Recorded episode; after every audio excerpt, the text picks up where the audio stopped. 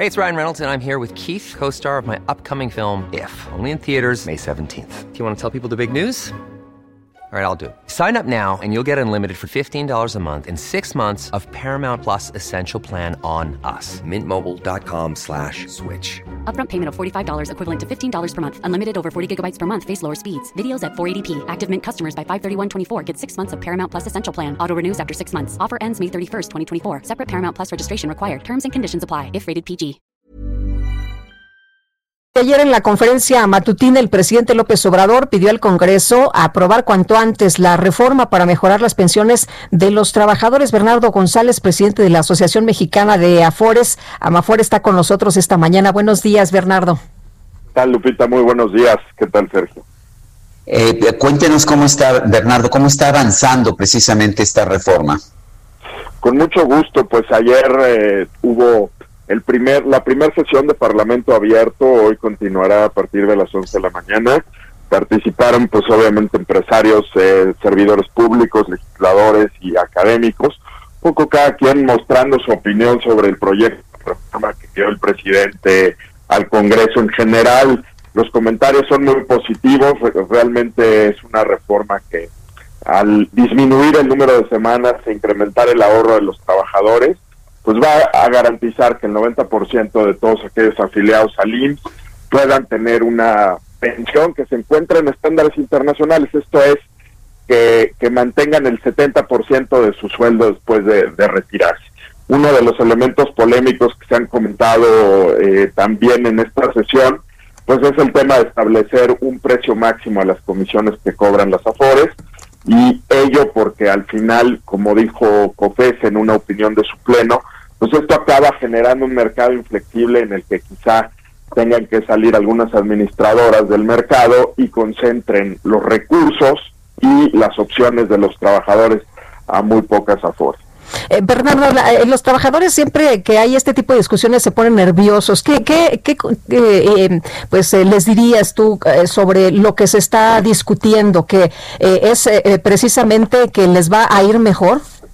Efectivamente, esta reforma, si se puede comentar en dos beneficios clarísimos para los trabajadores, Lupita, es que más trabajadores van a tener mejores pensiones y no les va a costar ni al gobierno ni a los trabajadores, porque son los empresarios, a través del Consejo Coordinador Empresarial, quienes pusieron en la mesa llevar a cabo el incremento del ahorro obligatorio de los trabajadores para mejorar la, la, pensión, ¿no? Entonces, este es un mensaje que además les, les debe dejar tranquilos porque es un mensaje que dice, vamos a seguir con las cuentas individuales, a pesar de que había legisladores en el mundo donde sugerían el revertir el sistema. Entonces es una buena noticia, queda este tema de las comisiones que esperemos que los legisladores eh, eh, escuchen las opiniones de la propia COFESE, del regulador especializado en el sector que es CONSAR y por supuesto pues de académicos y de la industria.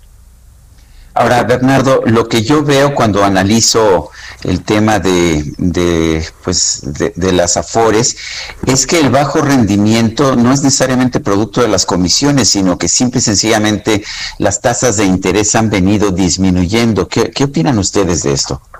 Pero fíjate que a pesar de la baja de tasas de interés en los últimos años, Sergio, el rendimiento promedio de que han dado las AFORES es del 11% anual. Yo les pido a los radioescuchas que un poco vean eh, sus cuentas bancarias, cuánto les paga de intereses ese tipo de ahorro. Entonces, en realidad ha sido un ahorro muy bueno y se logra porque no nada más estás invirtiendo en deuda pública, sino hay una diversificación de los recursos, se invierten en empresas, en deuda de empresas nacionales, extranjeras, en proyectos de infraestructura.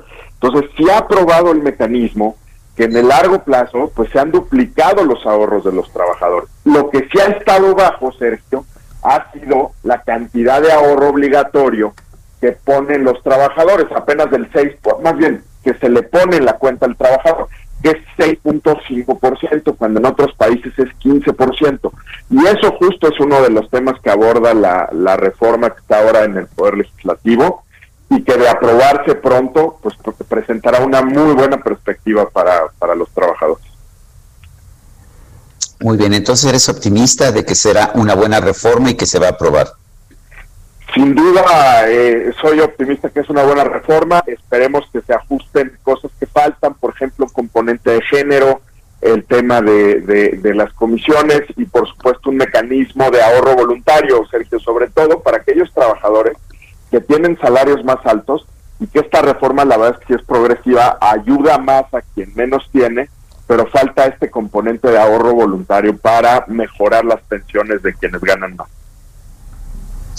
Bueno, pues gracias. Gracias, Bernardo. Al contrario, muchas gracias a ustedes que estén bien.